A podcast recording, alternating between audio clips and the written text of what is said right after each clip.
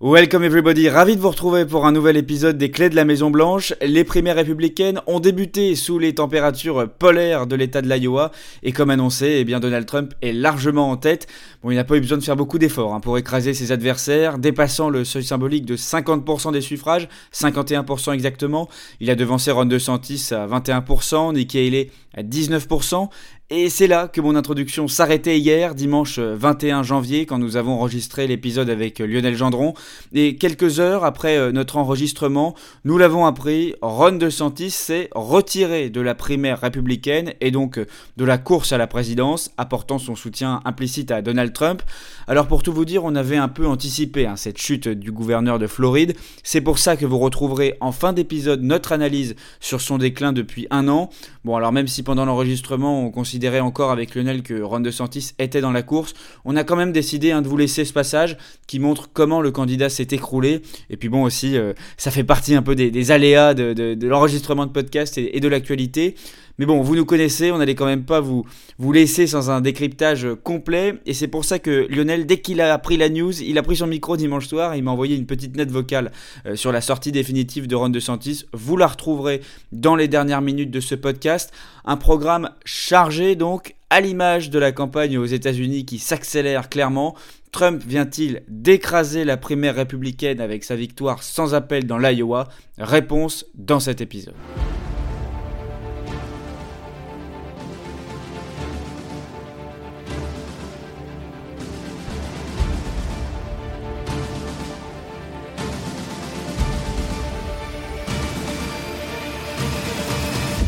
Bonjour Lionel. Salut Thomas, ça va Pas trop peur avec le générique là, tu ça aussi fait Ça décoiffe toujours, mais ça va. bon, alors ce, match là, cette primaire, c'est fini là, ça y est? Ah non, on va laisser le jeu démocratique se faire, hein, euh, mais c'est presque en fait. Enfin, on va y revenir. Il y a encore trois semaines, on va dire, de, de suspense un très léger suspense. Alors c'est vrai qu'on dit toujours il peut se passer plein de choses euh, et il s'en passera dans l'élection américaine. Il y a le calendrier judiciaire de Trump, on y reviendra. Mais il y a quand même une part, euh, j'entendais euh, sur CNN un éditorialiste qui disait qu'il y a aussi une part de fantasme, c'est-à-dire qu'on veut créer le feuilleton, on veut que le feuilleton existe, on veut qu'il y ait une contestation dans les faits, on voit mal comment euh, Donald Trump pourrait se faire battre. Alors revenons sur ce premier caucus de l'Iowa. Dans le précédent épisode, on a dit que ça avait une importance presque disproportionnée parce que c'est le premier, ça donne ça donne les tendances et c'est vrai que que c'est important et là c'était une confirmation, c'est que Trump est largement en tête. il avait annoncé qu'il voulait faire plus de 50%, objectif réussi même si dans les faits, euh, il y avait que 40 délégués euh, en jeu, donc c'est pas énorme, hein, 40 délégués euh, pour euh, le principe des primaires. Je rappelle, il y a plus de 2500, près de 2500 au total. Donc voilà, il y a encore, il y a encore de la marge hein, sur sur ce processus. Ce processus, 15% des électeurs inscrits comme républicains se sont déplacés pour voter contre 30% habituellement. Donc en plus, la, la, participation est quand même plus faible que d'habitude. Les températures tu l'as dit tout à l'heure, euh, polaire, euh, ont joué. Euh, ça, je voyais des images impressionnantes. Impressionnant. Je voyais mes, mes collègues, je les plaignais parfois. Alors bon, tout le monde était bien au chaud dans les hôtels le soir, mais quand même, quand ils sortaient, j'ai une amie qui qui se filmait, on voyait ses cheveux qui gelaient. donc c'était assez dingue. C'est vrai que quand on est dans des températures comme ça en reportage, ça m'est arrivé plusieurs fois, plusieurs fois. Ah voilà. ça pompe l'énergie quand même. Donc bon, ça, à la rigueur, on, s'en moque de, de, de la vie personnelle des journalistes, mais euh, ce qui était intéressant, c'est que pour les électeurs, c'était euh, bah, déjà pas facile de, de, se déplacer. On s'était dit que ça allait favoriser peut-être Nikki Haley parce que elle était plus forte dans les grands centres urbains euh, et que les gens pouvaient moins se déplacer dans les zones rurales. Bon, finalement, ça a été. Bon, il fallait quand même être motivé pour y aller. C'est quand même. Le... Il fallait être motivé. et ben, en tout cas, les électeurs de Trump se sont pas démobilisés. Tous les comtés ont, ont, voté pour lui, sauf un. J'ai regardé le comté de Davenport qui a voté pour Nikki Haley. Et donc pour euh, l'Iowa, c'est un système euh, à la proportionnelle. Euh, donc Donald Trump obtient 50% des voix, donc 50% des délégués, donc 20 délégués. Donc on se partage le gâteau. Il prend pas tout. pour la moitié. Alors comme l'idée là, c'est vraiment de donner les clés sur l'élection, il faut peut-être rappeler le, le rôle de ces délégués. À quoi ils servent? Oui, alors ce sont eux qui désignent le candidat, en l'occurrence le candidat républicain pour l'élection présidentielle. Dans les faits, tant que la convention euh, qui aura lieu à Milwaukee dans le Wisconsin au mois de juillet, du 15 au 18 juillet, n'a pas lieu, même si Donald Trump est en tête, même s'il va euh, dominer sans doute ses adversaires, il n'est pas officiellement candidat. Donc c'est vraiment ces délégués euh, qui vont aller à la convention pour désigner euh, leur candidat et pour remporter donc l'investiture, il faut gagner au moins 1215 euh, délégués sur les donc 2429. C'est ce qu'on appelle là-bas le nombre magique. Et souvent, le vainqueur n'atteint pas ce nombre magique tout de suite. Hein. En général, c'est plutôt vers le mois de mai, voire au mois de juin. En 2016, par exemple, Donald Trump l'avait atteint le 26 mai, très précisément. C'est-à-dire qu'à la date du 26 mai, il pouvait pas être battu, il pouvait pas y avoir de délégués plus nombreux pour, pour ses adversaires. Et là, CNN a fait un calcul. En gros, cette année, au plus tôt, ce nombre magique, c'est-à-dire la victoire euh, virtuelle euh, de Donald Trump pourrait être euh, dès le 12 mars. c'est quand même très très tôt dans le calendrier très, très des primaires. Exactement. Alors comme souvent hein, aux États-Unis, les règles changent en fonction des États. On a vu que c'était la proportionnelle pour l'Iowa. Ça peut être aussi après euh, le système du euh, winner take all, c'est-à-dire que si un candidat obtient la majorité, soit plus de 50% ou même la majorité qualifiée, ben, il va remporter tous les délégués. C'est pour ça que avec ce système, ça peut aller très vite. par exemple, la Californie ou le Texas, si on prend la Californie, il y a 169 délégués. Euh, celui qui est en tête, eh ben, il prend 169 délégués. On voit par rapport là aux 20 délégués de, de l'Iowa, quand on disait que l'Iowa était parfois euh, surdimensionné, surreprésenté, euh, c'est vrai. Donc ça va devenir de la population. Exactement. Comme à l'élection générale. Exactement. On prend là, ce qui est, en l'occurrence, ce qui est assez juste, c'est on a des délégués en fonction de la population de l'État, mais effectivement, plus on va avancer, plus ça risque mm. d'aller de plus en plus vite. Alors Donald Trump est sorti donc large vainqueur en Iowa et il y a une deuxième étape le New Hampshire, qui arrive donc ce mardi, au moment où on vous parle, donc c'est demain euh, euh, pour, pour Donald Trump, c'est un nouveau rendez-vous. Euh, est-ce que Nikki Haley va pouvoir être une adversaire un peu plus coriace? En tout cas, on l'attend un peu plus au tournant qu'en Iowa. Oui, a priori, déjà, elle devrait être devant Ron DeSantis et ce sera plus serré. Ce sera plus serré. Très peu de chances pour qu'elle soit devant, Donald Trump quand même. À noter que ce sera une primaire cette fois, pas un caucus. le caucus, on avait parlé, je le vois au, au mais donc il faut, déjà il faut être sur place. La primaire, on peut voter euh, par correspondance, on peut voter avant. Encore, encore une fois, ça dépend des États. Mais cette fois, c'est donc une primaire, quelque chose qu'on a nous, on a plus l'habitude de, de, de, voir ça en, en Europe. Là encore, c'est une population euh, à majorité blanche, mais un peu moins conservatrice euh, que dans l'Iowa, un peu plus favorable donc à, à Nikki Haley. Euh, le New Hampshire, on est on est au nord-est, tout à fait au nord-est, entre le, le Maine et le Vermont.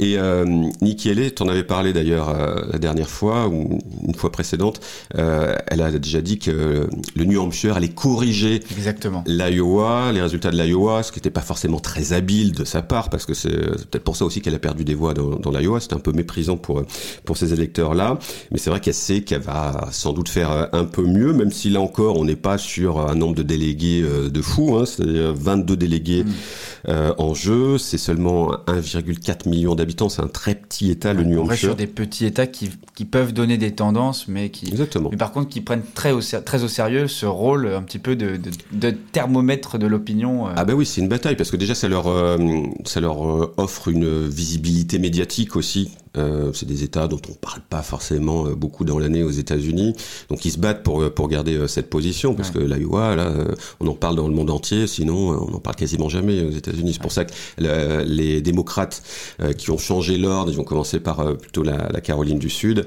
bah, ils n'étaient pas trop contents l'Iowa par exemple. Donc on va voir ce que ça va donner. Les, cette fois, les électeurs non enregistrés pour le Parti républicain, les indépendants, vont pouvoir voter aussi, donc c'est un peu plus ouvert.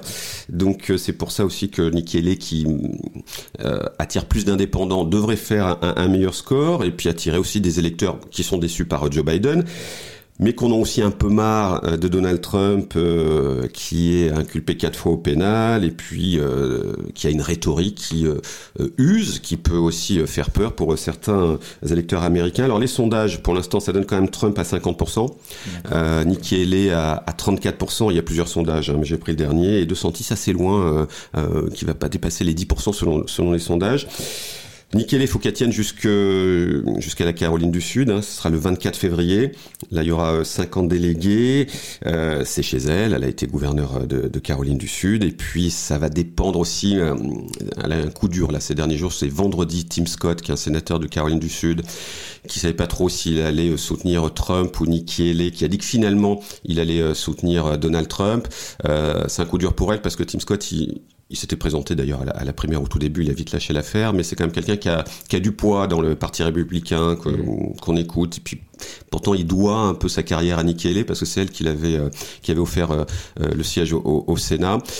Euh, donc voilà, ça risque d'être un peu compliqué à nouveau pour elle, mais voilà, c'est ça donnera une grande tendance de ses, sa possible force dans le New Hampshire. Ouais. Puis on sent quand même que les, les candidats ou ex-candidats commencent à se, à se rallier à Trump. En général, quand tout le monde commence à se rallier, ça sent pas bon, quoi. Oui, parce qu'ils pensent bah, leur job, quoi.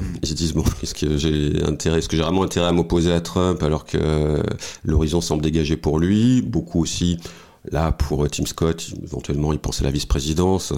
Après, il y en a 15 qui pensent à la vice-présidence. À chaque fois que quelqu'un sera lié à Trump, on dit, ah, peut-être Il y a un site qui s'est ouvert pour euh, parier sur le futur euh, ah vice-président de Trump. Alors, il y a les cotes, etc. C'est très. D'accord. Et tu te souviens qui est en tête Et je crois que c'est Stéphanie ou Stéphanie, je crois. Euh, très proche de. oui, Trump, Isabelle Stéphanique. Exactement. qui est une élue de, de, New York. Et je crois que c'est elle, mais d'ailleurs, un, un, top 5 composé de femmes. Donc, on verra si. Ah ouais, et puis elle a, elle a la cote parce que c'est elle qui avait mené les, les auditions des, euh, présidents d'universités, euh, tu sais, qui euh, ont eu du mal à, condamner les, les, propos antisémites. Et celle qui a mené les auditions et donc voilà, j'ai effectivement. Ça va, être, ouais, ça va être une nouvelle bataille. Bien. On, en, on, en parlera parce que effectivement le, la, la, le choix du, du vice-président dans une campagne c'est toujours un moment quand même assez important. Alors, on revenons un peu à cette primaire. Euh, il reste donc euh, trois candidats euh, Donald Trump, Nikki Haley et Ron DeSantis. Est-ce qu'il y a un monde, une possibilité dans, lequel, dans laquelle Nikki Haley et Ron DeSantis s'allient pour contrer Trump? Alors là, on pourrait se dire, si on parle juste mathématiques, ce serait logique. S'ils veulent battre Trump, il y a un moment, il va falloir qu'ils s'allient, mais on voit mal qui prendrait le lead. ils peuvent pas s'encadrer. bon, c'est souvent le cas dans les primaires. Après, ils peuvent aussi faire une alliance, mais ils sont paraissent un peu incompatibles.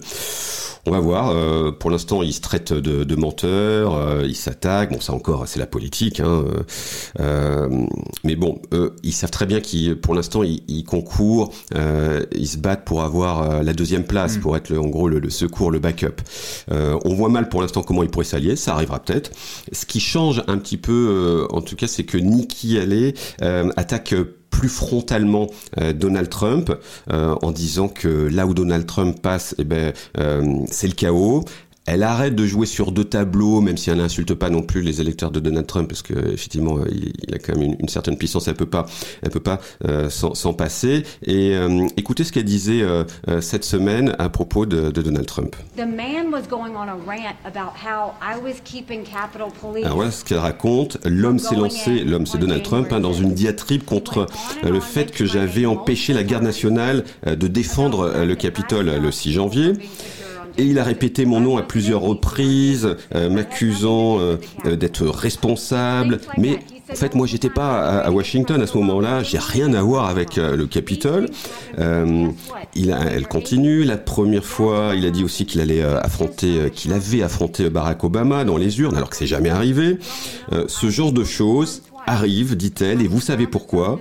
Parce que quand vous approchez 80 ans, 80 ans, pardon, eh bien c'est ce qui se passe. Vous n'êtes plus aussi en forme euh, qu'avant. Et elle continue, c'est pas personnel. Tout le monde sait que j'ai voté euh, deux fois pour lui, que j'ai été très fier euh, de servir dans son administration.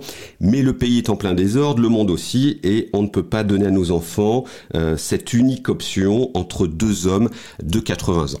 Bon, bon, moi, ça y est, on va dire, elle, elle s'est décidée enfin à attaquer un peu plus frontalement Donald Trump. Est-ce que c'est pas un peu tard euh, C'est ce qu'on verra, mais au moins elle se positionne. Oui, elle se positionne, elle attaque. Euh, sur, elle avait déjà commencé hein, en proposant euh, des tests cognitifs pour les candidats de plus de 75 ans. 75 ans, il y avait une, ouais, une ambition.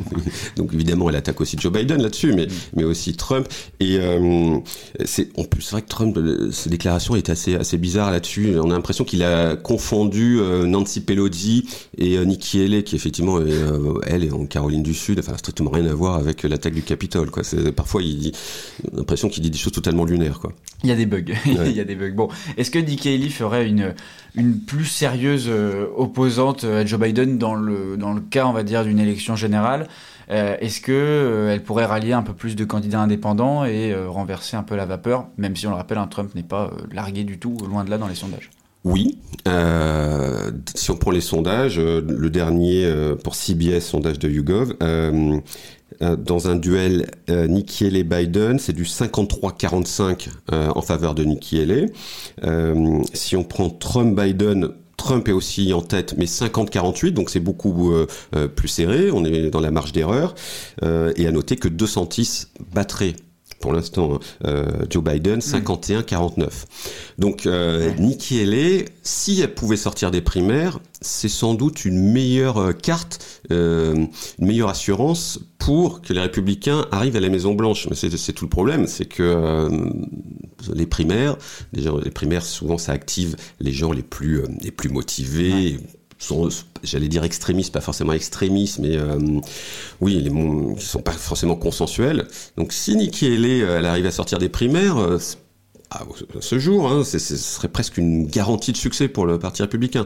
Contre Trump-Biden, là, même si Trump pour l'instant est en tête, au bout quand la campagne va, quand il y aura vraiment le duel, tous les indépendants, même les républicains modérés, ils risquent de se déporter aussi sur sur mm. Biden euh, dans, dans, les derniers jours au moment de, de voter. Donc, euh, elle attire euh, plus de modérés, d'indépendants, hein, et elle attire aussi plus de diplômés que, que Trump et plus de femmes aussi. Bien sûr. Et est-ce que Joe Biden, lui, il se projette, projette déjà dans un dans un nouveau match, dans un nouveau duel contre contre Donald Trump, ou il se positionne pas, il n'en parle pas trop?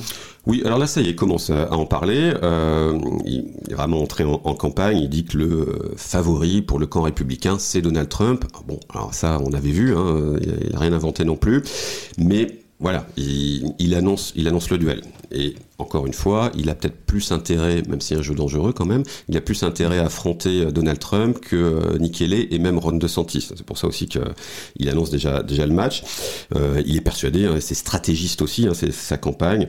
Euh, bah, tout le monde est persuadé que bah, c'est le meilleur rempart contre les attaques de Trump, contre les attaques contre, contre la démocratie.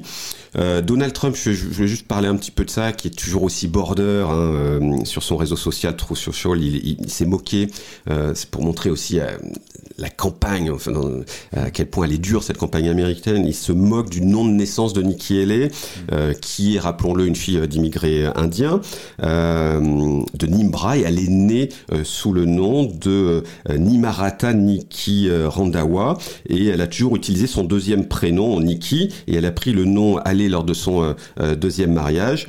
Et euh, voilà, Trump l'appelle comme ça maintenant. Et ces derniers exemples, hein, de, en fait, de, de fait qu'il attaque parfois sur la race, sur l'ethnicité, ses rivaux politiques. ça fait pas mal de débats.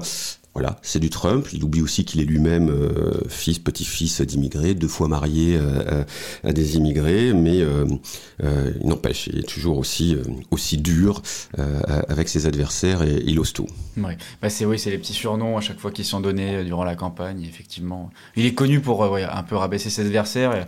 On va voir si, si ça fonctionne. Bah, ça, souvent, ça les, ça les paralyse aussi un peu. Hein. C'est ce qu'il avait d'ailleurs fait très tôt avec De Santis. Ah il l'avait repéré assez vite et il avait hmm. vite commencé à, les, les, petites insultes et le nom, etc.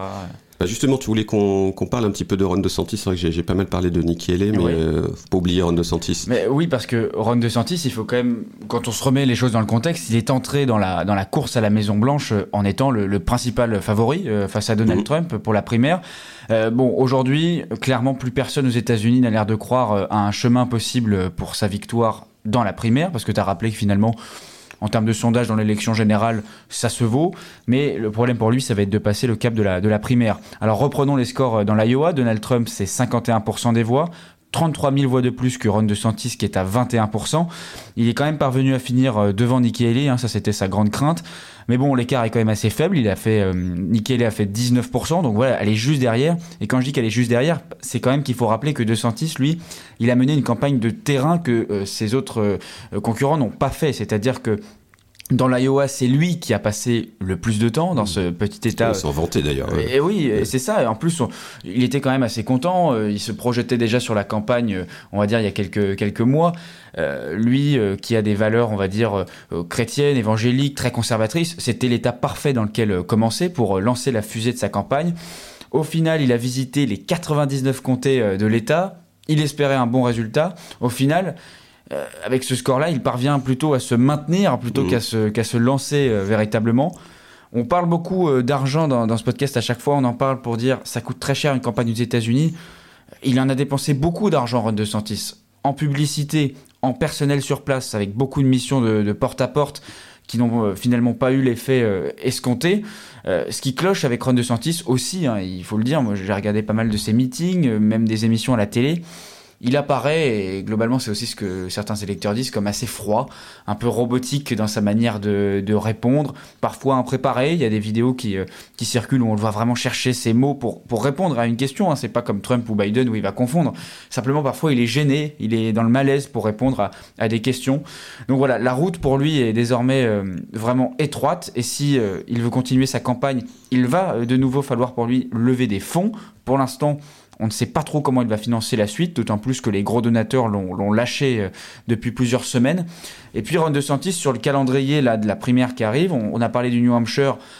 Il soulève aucun enthousiasme dans le New Hampshire, très clairement, ce c'est pas le profil. Il, va se faire battre, c'est voilà, sûr. il est à, mm. moins de 10% dans les sondages. Mm. Bon, après, c'est pas non plus peut-être que de sa faute de ne pas apparaître dans l'État parce que euh, même Nikki Haley maintenant refuse de débattre avec euh, Ron DeSantis. Elle, elle veut débattre uniquement euh, avec Trump.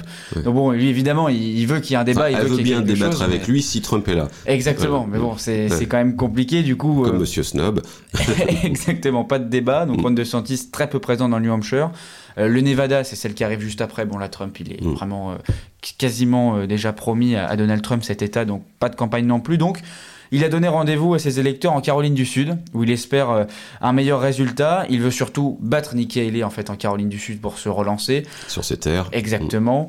Bon, difficile quand même d'imaginer euh, qu'il parvienne à se, à se sortir de ce, de ce duel qui s'installe entre Trump et Nikki Haley duel qui évidemment est encore totalement déséquilibré, euh, il faut le rappeler. voilà, moi, moi ça m'intéresse de, de, voir comment tu juges un peu ce déclin de, de Ron DeSantis, Lionel. Petit rappel quand même, on sort des élections de mi-mandat euh, en 2022. C'était lui la coqueluche des médias conservateurs, clairement. Je me rappelle euh, au lendemain de sa, de sa victoire, de sa réélection triomphante en, Floride, où il y a la une du New York Post, euh, journal conservateur. Ron the Future, avec mmh. le drapeau américain derrière, la petite famille, la femme, les enfants dans les bras. Enfin, il y avait tout d'un futur président américain. Aujourd'hui, il ne semble plus rester grand-chose. Oui, alors on a un peu fantasmé aussi les, qualités, je pense, de Ron DeSantis pour, pour plusieurs choses. Déjà, le, les, du monde médiatique et les gens voulaient un match euh, face à Trump en se disant mais qui peut euh, euh aller le chercher peut-être Ron DeSantis. Le problème c'est qu'en fait il, il est pas bon euh, C'est-à-dire que c'est un très bon. C'est direct. non, mais il est, il est, pas bon en campagne. Effectivement, tu le disais, c'est très mécanique, euh, c'est pas naturel. Euh, on sent que quand il serre des mains, il se mord la langue. Enfin, voilà, ça, ça, ça le fait pas. Et moi, j'étais un peu comme tout le monde. Il y a six mois, j'étais encore aux États-Unis et je me dis ah bah oui, c'est vrai que De Santis, il va pouvoir. C'est du Trump, mais peut-être en, en, plus acceptable, même si idéologiquement c'est à peu près les mêmes, mais en tout cas, on va dire plus malin. Euh, vous pouvez vendre un peu plus plus euh, oui, Ron DeSantis, voilà, plus, policé, euh. Euh, moins d'outrance. C'était Trump sans les outrances en gros. Donc voilà, je pense que tout le monde et aux États-Unis voulait aussi ce duel, et notamment parce que pendant les midterms, ça a raison, il s'est fait réélire à plus de 60%. J'ai plus en tête, je crois que c'est pas 68%. Le problème c'est que ce qu'il faisait en, en, en, Floride, oui, ça fonctionnait en Floride, mais bon, être président des États-Unis, c'est pas être gouverneur de Floride. Donc il y avait ce gap-là que on a peut-être un petit peu oublié.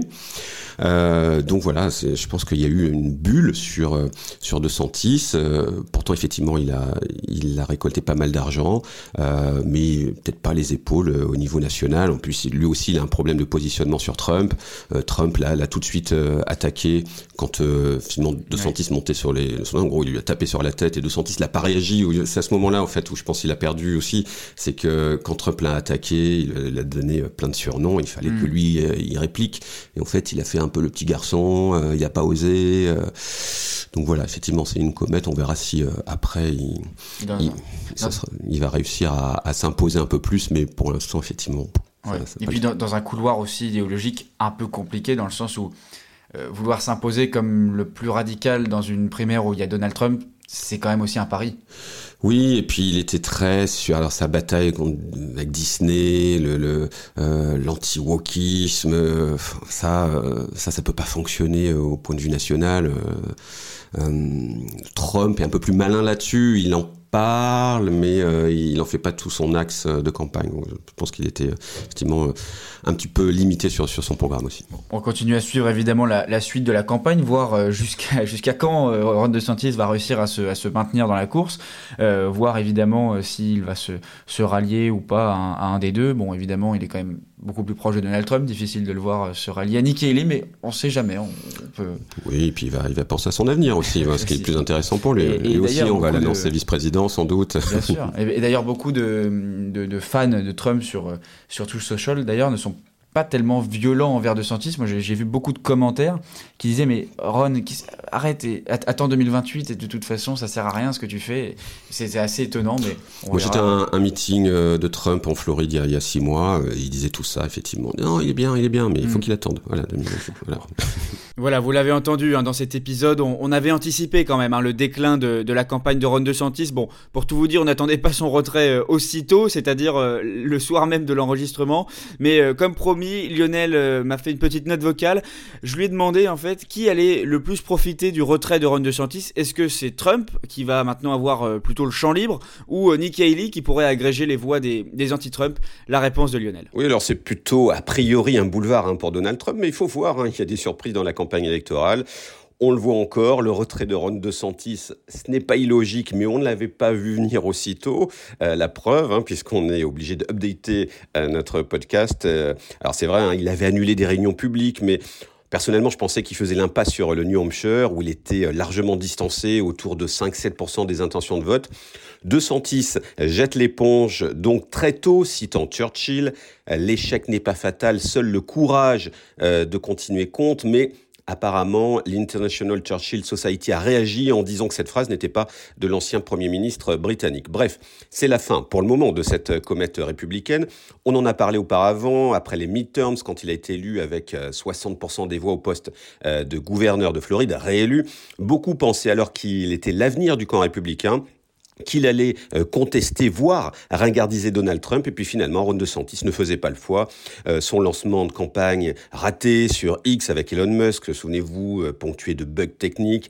Les attaques de Donald Trump très violentes, hein, sous-entendant par exemple qu'il avait eu des relations avec de, jeunes étudiantes quand il était professeur, ou bien alors qu'il mettait des talonnettes pour le grandir. DeSantis n'a pas su répondre, il est resté coincé dans les cordes.